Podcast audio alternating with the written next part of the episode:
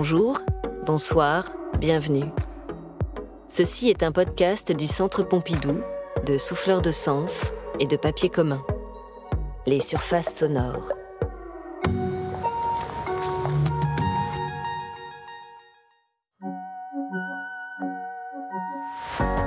Frida Kahlo, The Frame, 1938.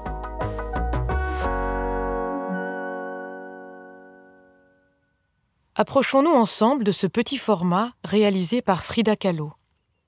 C'est une peinture. Elle mesure environ 30 cm de haut par 20 de large. Elle n'est pas plus grande qu'un magazine que nous pourrions tenir entre nos mains. Frida Kahlo, artiste mexicaine du début du XXe siècle, se met en scène dans cette œuvre nommée The Frame, en anglais le cadre. C'est un autoportrait qu'elle peint en 1938. Son visage se trouve au centre du tableau. Il est encerclé par des fleurs et des oiseaux. De fines baguettes de bois, peintes en rouge, constituent le cadre extérieur de l'œuvre. Je suis ma propre muse, le sujet que je connais le mieux. Muse ou icône religieuse Frida Kahlo brouille les pistes et s'empare ici des codes artistiques liés aux images pieuses issues des traditions locales de son pays. Elle se peint sur un support en aluminium qu'elle colore d'un fond bleu, lumineux, et qu'elle glisse sous une plaque de verre transparente où sont peints les fleurs et les oiseaux. Cette œuvre est donc constituée de ces deux parties superposées. C'est dans un marché que l'artiste achète cette plaque de verre déjà peinte de motifs, habituellement destinée à encadrer des images de saints ou de saintes.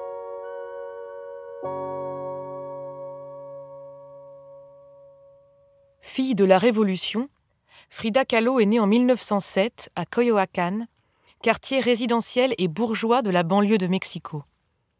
La couleur bleue, lumineuse, que nous retrouvons à l'arrière-plan de ce portrait, rappelle la maison familiale appelée la Casa Azul, la maison bleue en espagnol, en référence à ses murs indigos. Enfant à la santé fragile, elle est atteinte de poliomyélite, maladie qui touchera sa jambe droite et la fera claudiquer toute sa vie. Ce boitement lui vaudra de nombreuses railleries des enfants de son école ou de son quartier, dont le surnom de Frida la boiteuse.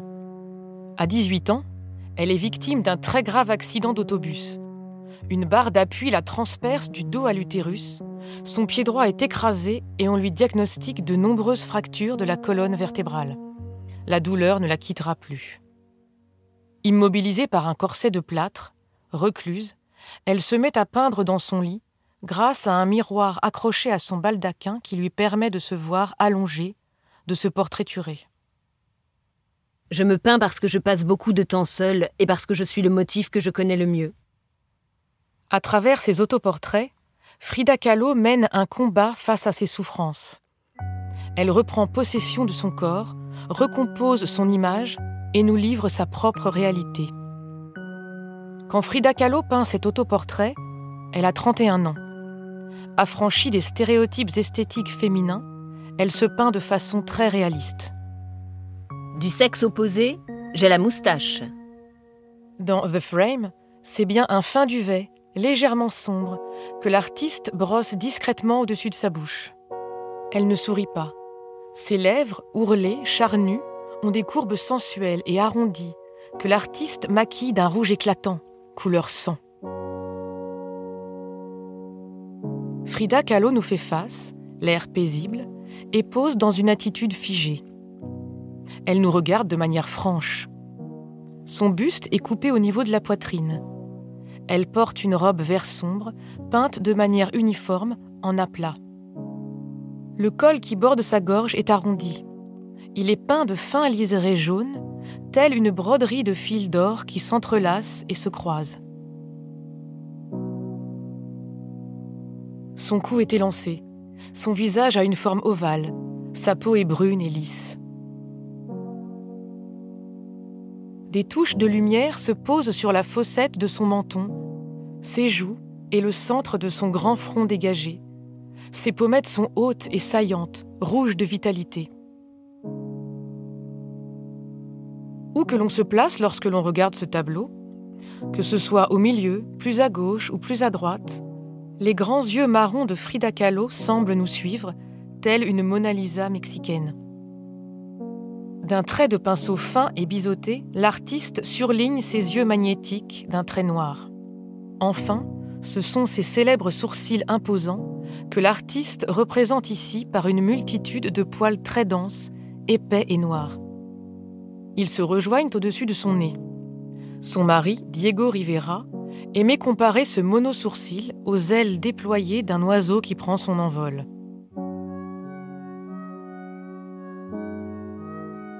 Les cheveux de Frida Kahlo, d'un noir profond, sont coiffés de deux tresses entremêlées à un ruban vert et ramenées en couronne au-dessus de sa tête. Elle y insère trois fleurs jaunes, volumineuses, aux pétales abondants, et filées en lamelles duveteuses et souples, qui s'agitent comme des pompons au-dessus de son front. Dans ce portrait, c'est aussi la plaque de verre que Frida Kahlo superpose qui fait office d'ornement. Par ce cadre folklorique, elle rend hommage au Mexique et à sa culture qui s'inscrit dans cette renaissance nationaliste née de la Révolution, la Mexicanidad. Enfin, le Mexique renoue avec ses racines, son histoire, son folklore, sa musique, dans un feu d'artifice de couleurs et d'arômes. Frida Kahlo porte fièrement les robes tejuana traditionnelles, comme un manifeste de son engagement.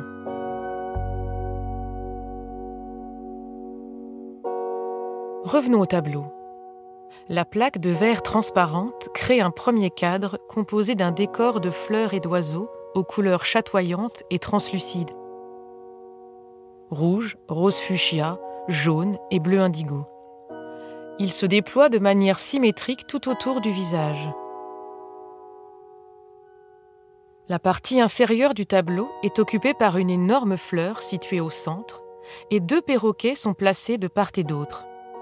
Les motifs sont dessinés dans un style naïf, peints en aplat, de manière uniforme, sans ombre. La grande fleur est rose fuchsia, ses pétales sont épanouis et son cœur est bleu indigo. Les deux oiseaux se situent chacun dans un angle en bas du tableau, de profil, devant les épaules de Frida Kahlo. En parfaite symétrie, les perroquets au corps rose fuchsia se regardent. Bec, ailes et plumes sont jaunes. Le sommet de leur crâne est paré d'une crête de plumes bleues en éventail les oiseaux semblent introniser le visage de Frida Kahlo. Dans la culture précolombienne dont elle revendique les codes, ces oiseaux sont le symbole de l'au-delà et revêtent une dimension sacrée.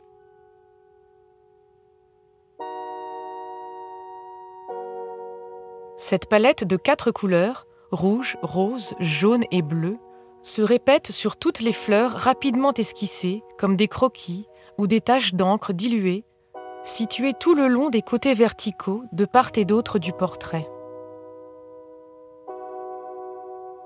Dans la continuité de ce cadre constitué de motifs végétaux qui courent jusqu'en haut du tableau, se trouve un dé qui s'étend comme une tenture. Il est découpé en arc de cercle et crée une petite voûte au-dessus du visage de l'artiste.